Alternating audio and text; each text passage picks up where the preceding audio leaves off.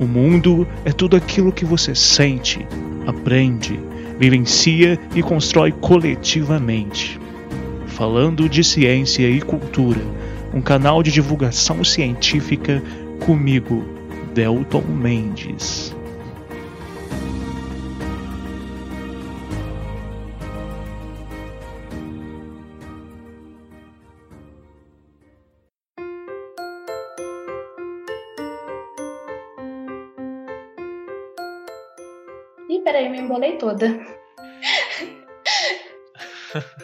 Sou o Delton e assim como o Ícaro, eu ainda quero chegar mais próximo possível do Sol.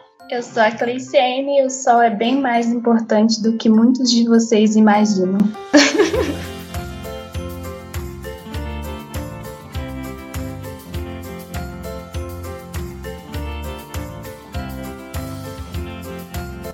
Muito bem, galeres, estamos aqui para mais um episódio do canal Falando de Ciência e Cultura, o episódio 29.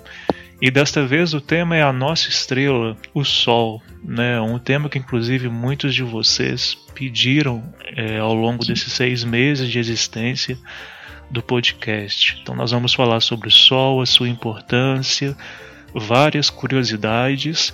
E para falar desse assunto tão legal e instigante, hoje eu tenho ao meu lado, com muita honra, a presença da Clay, que é graduanda em Física na UFSJ, e nós juntos, assim como o Ícaro, mas sem deixar, sem cair com as asas derretidas, nós vamos viajar pela ciência, pela física, astronomia, pela biologia, nessa tentativa de entender a dinâmica da nossa estrela e a sua importância para a Terra, para a vida na Terra, enfim.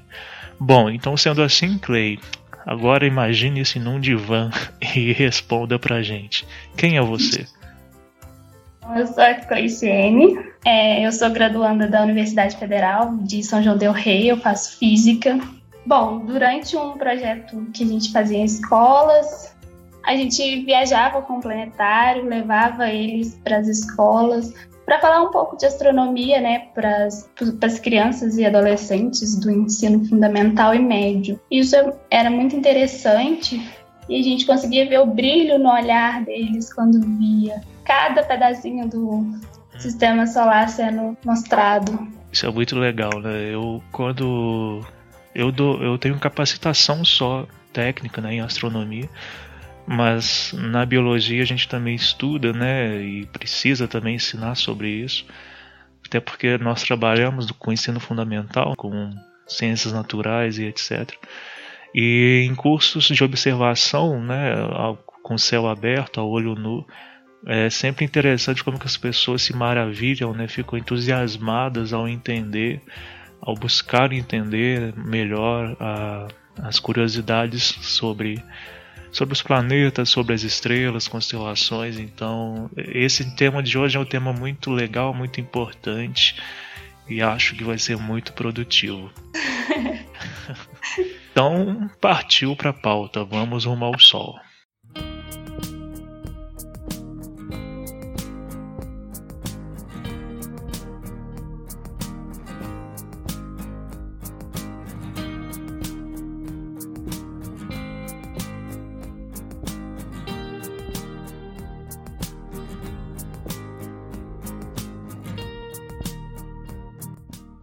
Bom, muita gente acha que a ciência hoje, na atualidade, tem as respostas para tudo. Mas, na verdade, quanto mais nós nos aprofundamos dos mistérios do universo, mais ampliamos as perguntas, as dúvidas. Eu, por exemplo, não sei você, Clay, mas quando eu era pequeno, eu, na verdade, na adolescência, eu ficava pensando: será que existe alguma dúvida, alguma coisa que a gente ainda não conhece? E e depois que a gente acaba entrando na ciência, né, a gente percebe que na verdade quanto mais a gente responde às coisas, mais curiosidades surgem, né? Inclusive esse é um fator tão bonito do conhecimento científico. E o Sol é o exemplo disso. Séculos atrás, nós não só acreditávamos que o Sol girava em torno da Terra, Né? A gente achava, na verdade, que a Terra era o centro do universo e que o Sol girava em torno de nós, mas também achávamos que ele poderia, inclusive, ser uma bola de fogo, ou então, em várias culturas, ele era compreendido como a casa de deuses, ou até mesmo como um deus, né? Com temperamento e tudo. E é claro que com o desenvolvimento da ciência, do método científico, de tecnologias, cada vez mais começamos a entender melhor diversas coisas, inclusive que o Sol é uma estrela dentre bilhões né, de estrelas existentes na nossa galáxia, a Via Láctea, que também é uma dentre milhões, bilhões de outras galáxias, cada uma com as suas bilhões de estrelas. E aliás, né, o Sol é uma das menores estrelas conhecidas e ainda assim é enorme, imensamente maior que o nosso planeta. O Sol é a nossa estrela do sistema solar. Todos os outros corpos que tem no sistema solar giram em torno dele. Como você disse, ele é uma estrela muito pequena, mas muito imensa perto do, no do nosso planeta. Ele é responsável por 99,89% da massa do nosso sistema solar. A massa dele em relação à Terra é 332.900 vezes maior. E ele tem um volume de cerca de 1 milhão e 300 mil vezes maior que o da Terra, ou seja, ele é realmente muito grande. Nós estamos a uma distância de cerca de 150 milhões de quilômetros dele. A luz que ele emite, né, Demora aproximadamente cerca de 8 minutos e 18 segundos para chegar aqui na Terra. E a energia que vem do Sol, né, a energia solar, ela é muito importante para a vida na Terra. Ela ajuda na fotossíntese, que é um processo que é diretamente ou indiretamente ligado a todos os seres vivos do nosso planeta. E essa energia também é responsável pelos fenômenos meteorológicos e o clima da Terra. O sol, ele também produz, né? Induz o nosso corpo a produzir a vitamina D, que é tão importante para os nossos ossos. Uhum. Por isso é bom tomar o sol também, né? Mas lembrando de tomar sempre com proteção, porque ele emite também raios ultravioletos. Pode causar aí câncer de pele, então é bem importante antes de tomar o sol usar o protetor. E também acho que algumas coisas legais da gente destacar, é, além do Sol ser a nossa principal fonte de energia, né? Inclusive sem ele certamente não haveria vida complexa na Terra. É, nesse sentido, sempre é legal falar que a cadeia alimentar, por exemplo, de significativa parcela das formas de vida aqui terrestres, se baseia em nível inicial nos seres produtores de energia, como as plantas, né?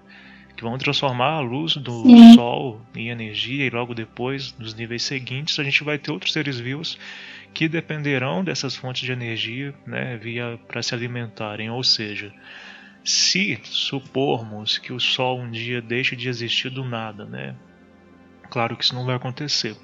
Do nada, não, né? Mas é, além da escuridão e do frio, óbvio, também teríamos um impacto dramático na cadeia alimentar pela ausência do fator elementar da produção de energia desses fotossintetizantes. Uma coisa similar que, apare... que aconteceu na Terra foi, por exemplo, a queda do asteroide há 65 milhões de anos atrás no Cretáceo, que acabou por, dentre diversos aspectos, meio que tampar a atmosfera terrestre com uma poeira densa e isso foi fundamental para dizimar dezenas, milhares, né? Alguns estudos apontam aí milhares de espécies é, fotossintetizantes, né, vegetais e com isso quebrando a cadeia alimentar.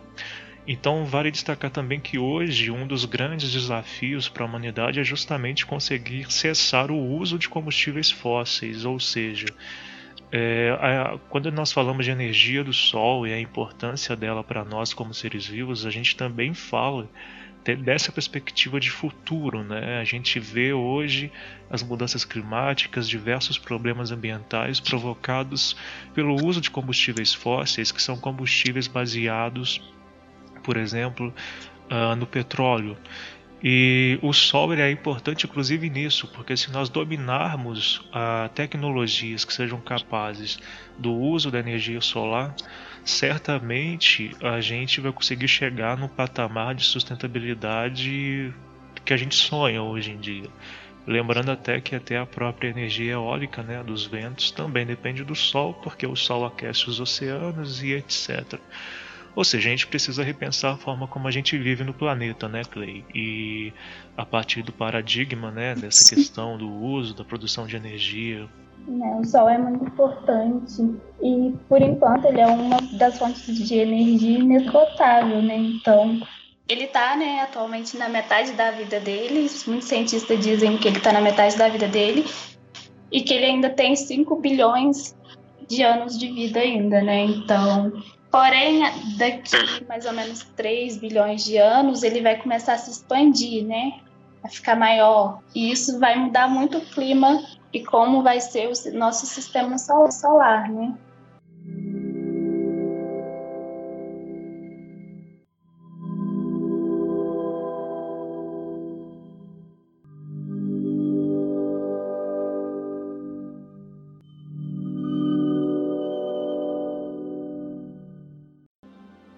Interessante a gente falar sobre as zonas de habitabilidade, né, que é aquela região, entre aspas, de sorte na qual nós estamos, que é uma região que não está nem tão perto né, do Sol, da nossa estrela, mas que também não está tão longe. Então, não estando tão perto, né, a gente consegue ter água líquida. E não estando tão longe, a gente também não tem água ao ponto de ser congelada.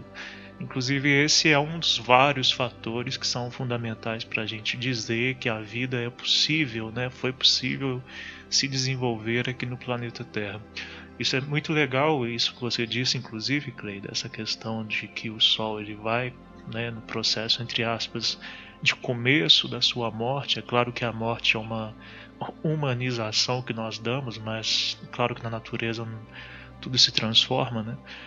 É, esse processo, quando toda estrela, quando, ele, quando ela começa o seu processo de, entre aspas, morte, ela tende a ter uma expansão.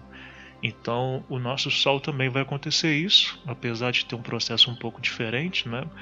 E nesse processo de se expandir, ele vai, ao, que tudo indica, é, engolir é, os planetas internos, né? Que são Mercúrio, Vênus, Terra, possivelmente até Marte.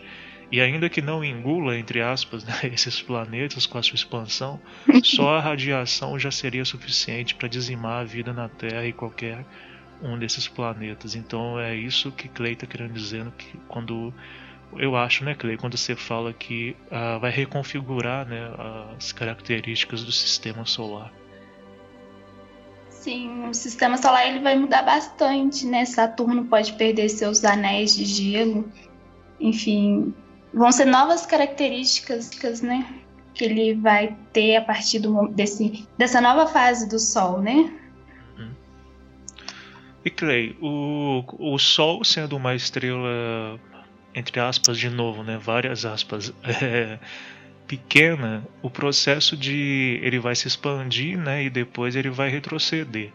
Só que por ser pequena, ele não vai, não vai acontecer o processo de supernova, né? Que é aquela grande, imensa explosão notada, por exemplo, em estrelas supermassivas. Sim, ele, ele vai ele vai se expandir, depois ele vai, vai diminuir e vai virar uma estrela anã branca sem brilho. E isso vai mudar como ele é, né? Porque ele vai ficar bem menor do que ele é atualmente e não vai mais sentir tanto calor e. Inclusive na ficção científica, né, no, temos vários filmes aí que vão trabalhar a ideia, inclusive, de nós tentarmos colonizar, por exemplo, luas de Júpiter, Saturno, ou se bobear até para lá, né, Netuno, Urano, justamente para quando acontecer isso, né, do nosso Sol se expandir, a, a humanidade conseguir se manter, continuar existindo,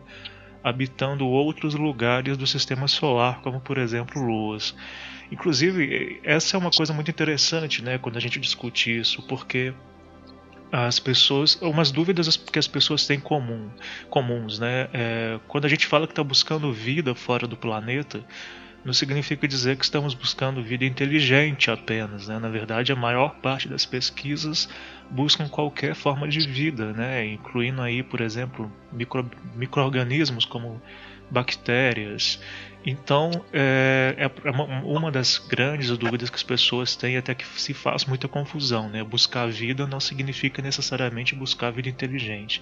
E outra coisa importante é que é possível haver vida em luas e não só em planetas, né, Clay? O, inclusive, outro dia eu estava vendo um, um estudo da NASA tentando identificar vida em asteroides, né? Claro que vida microbiana, né? Por exemplo, arqueobactérias, bactérias.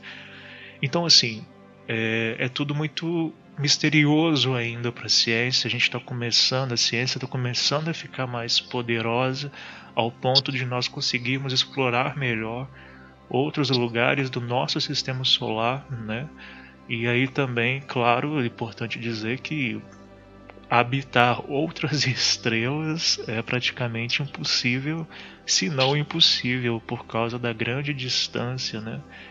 Que as distâncias no cosmos são enormes, né? E é praticamente impossível a gente buscar, entre aspas, colonizar outras estrelas além do nosso Sol aqui no sistema solar. Sim, estudar o Sol está sendo também uma grande evolução da ciência, né? Porque chegar perto de uma estrela que é muito quente, até tempos atrás diriam que seria impossível. E hoje em dia temos sondas que estão chegando muito perto do Sol para poder estudar, né? Porque o Sol é o nosso, é a nossa fonte de energia para a vida e até então pouco estudado, né? Então, bom, em 2018 a NASA lançou uma, uma sonda, né, a Parker Solar Probe, que para estudar e entender melhor a coroa solar, né, porque ela é muito mais quente que o, o núcleo do Sol. Então eles queriam também queriam entender como são formados os ventos solares, né, que que atingem todo o sistema solar, que são emitidos e atingem todo o sistema solar. E eu, esse ano teve alguma, algum lançamento de alguma sonda? Eu não sei, para eu, eu parece que eu me lembro de alguma coisa nesse sentido. Teve, teve o lançamento de uma sonda da ESA com a NASA, né, da Agência Espacial Europeia, que é a Solar Orbiter. Também vai é, orbitar o Sol, né, para ajudar também nos estudos também para estudar os ventos solares, porque ainda existem muitos mistérios que a ciência quer descobrir e essas sondas, né, que vão chegar tão perto do Sol, vai ajudar muito nisso. A, son a última sonda, né, que foi lançada esse ano, ela foi lançada dia 10 de fevereiro. A outra sonda, ela bateu o recorde, né, ela de velocidade no seu lançamento e ela tá chegando bem perto do Sol. Ela já. Quando ela passou pela terceira vez perto do Sol, ela estava a 24 milhões de quilômetros do Sol. E a última, a última vez que ela orbitou o Sol, que foi a quinta vez, que ela chegou bem próximo do Sol, ela bateu o recorde que foi 18,7 milhões de quilômetros. O Sol, por exemplo, né, ele é formado praticamente ele tem 74% de hidrogênio, e agora me falhou a quantidade de hélio, e um pouco também dos outros gases, dos outros elementos, quero dizer. Isso faz com que ocorra muitas explosões dentro dele, né? O que faz com que, principalmente, né, tenham os ventos solares. Essas explosões, elas têm todo um, um, é, em relação ao campo magnético também do Sol, que ajuda a ter esses ventos solares. E quando o Sol fosse expandir, né, vai ser porque ele consumiu basicamente quase todo o hidrogênio, né? Aí ele vai começar da superfície, ele vai começar a consumir hidrogênio por dentro do Sol, isso vai diminuir o núcleo dele e fazer com que a parte externa dele se expanda, né? Então, por isso que aí começa o processo, entre aspas, de morte do Sol, né? É, isso, é, isso é muito importante e interessante também, né?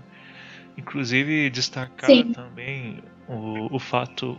Essas coisas são muito legais para a gente discutir também é, as possibilidades de vida no universo e como que o planeta Terra ele teve uma série de favorecimentos para a vida despontar e conseguir se manter aqui, né?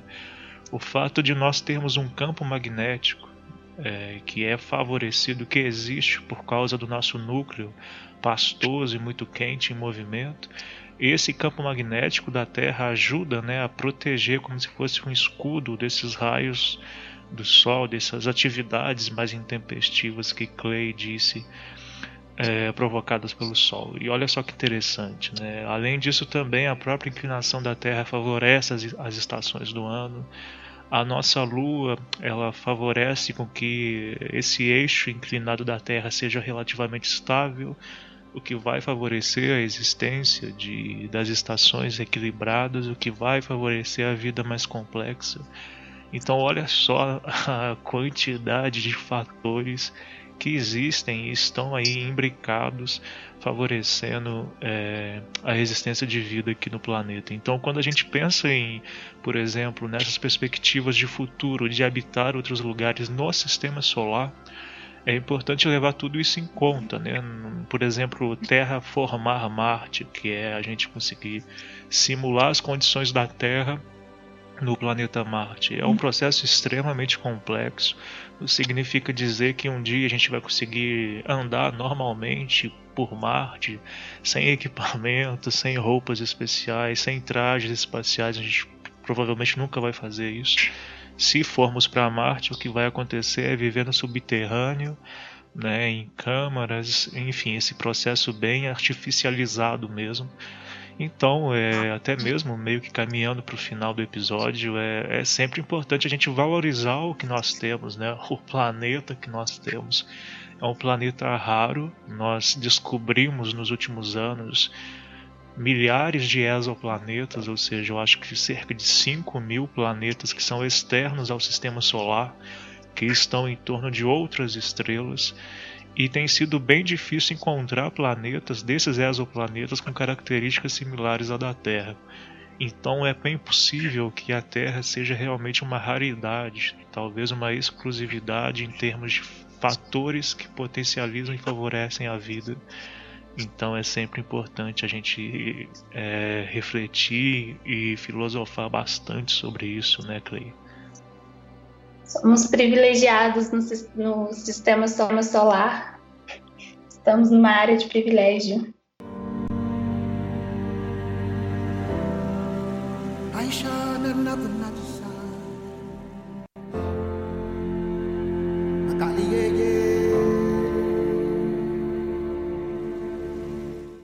É, você falou da, da questão do campo magnético da Terra. É, o Sol ele de os ventos solares, que são provenientes de explosões né, na coroa solar, e o campo magnético ao redor do nosso planeta protege contra as forças desse vento. Então, quando os ventos solares che chegam à camada de proteção do nosso campo magnético, eles chocam com o, com o da Terra, formando uma espécie de funil magnético, levando os plasmas para os polos, que é onde ocorrem as auroras, né?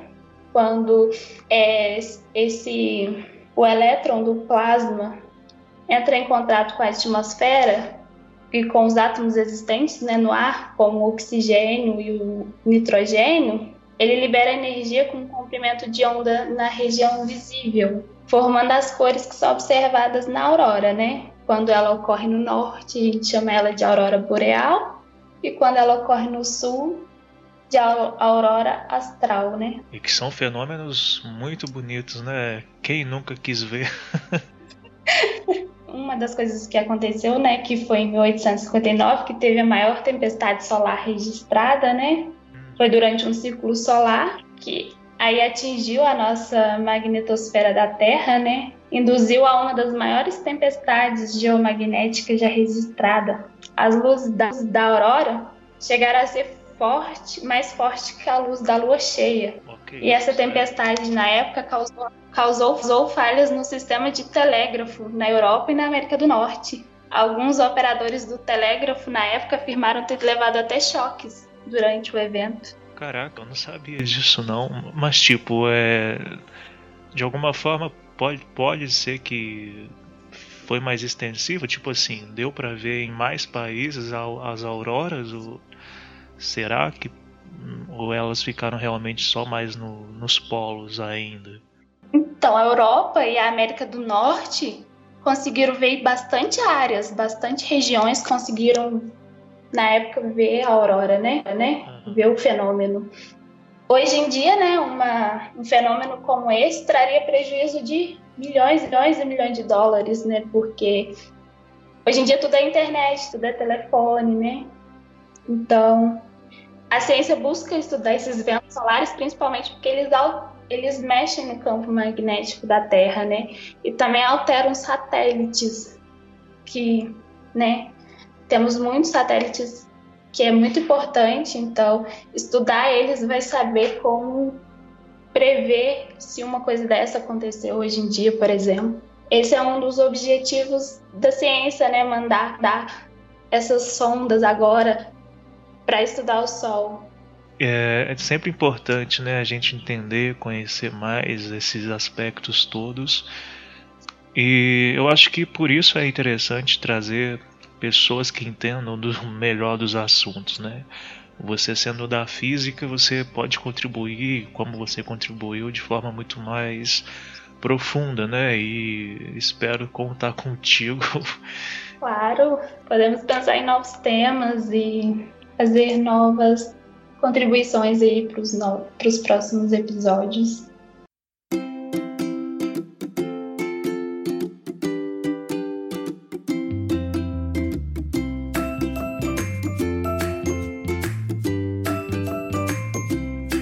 Então, pessoal, estamos chegando aqui ao fim de mais um episódio, e esse episódio muito bacana, né, no qual falamos pouco sobre a nossa estrela, é, sobre o Sol. Então, Clay, eu agradeço imensamente pela sua participação, contribuição e pode ter certeza, como a gente já conversou, que eu vou contar com você outras vezes para outros episódios, outros temas. Eu que agradeço pelo convite. E falar de ciência sempre vai ser uma novidade, né? Porque a ciência a todo momento está se renovando, são descobertas novas coisas, então assunto é que não vai faltar, faltar, né? é, com certeza. E isso que é o maravilhoso, né? A gente sempre vai adaptando, remodelando, descobrindo novas coisas e vamos tentando divulgar essas é, descobertas, esses processos para as pessoas, para que até mesmo haja esse, essa valorização né, da ciência, que é algo que tem sido muito discutido agora com o coronavírus, mas que não pode acabar, né, não pode deixar de ser discutido depois que a pandemia passar. Valorizar a ciência é importante para a democracia, é importante para a justiça, para a política, é importante para tudo. Bom, então é, eu também gostaria de lembrar todos os ouvintes que geralmente depois de uns 3, 4 dias que eu lanço o episódio, é, eu tenho aberto o box para dúvidas e comentários no meu Instagram, delton.mendes. Então a Clay também vai estar por lá para ajudar a responder dúvidas de vocês, então fiquem à vontade para interagir perguntar, afinal, a base da ciência é a dúvida. E também, antes de encerrar, gostaria de agradecer. Eu sempre tenho, vou, vou começar a tentar fazer agradecimentos às pessoas que contribuem, né, incentivam a manutenção do podcast. E hoje eu agradeço ao Carlos da Samar Autopeças pelo incentivo dado ao canal e às iniciativas de divulgação de, ciência comunicação científicas. Muito obrigado, Carlos. E pessoal, é sempre importante que a gente valorize empresas que estimulam a cultura, a ciência, o desenvolvimento da sociedade. Né? A função social das empresas é um pressuposto fundamental para a sustentabilidade. Então, Clay, pessoal, até a próxima. É, muito obrigado até a todos que ficaram até aqui e nos vemos no próximo episódio. Seguimos rumo ao sol.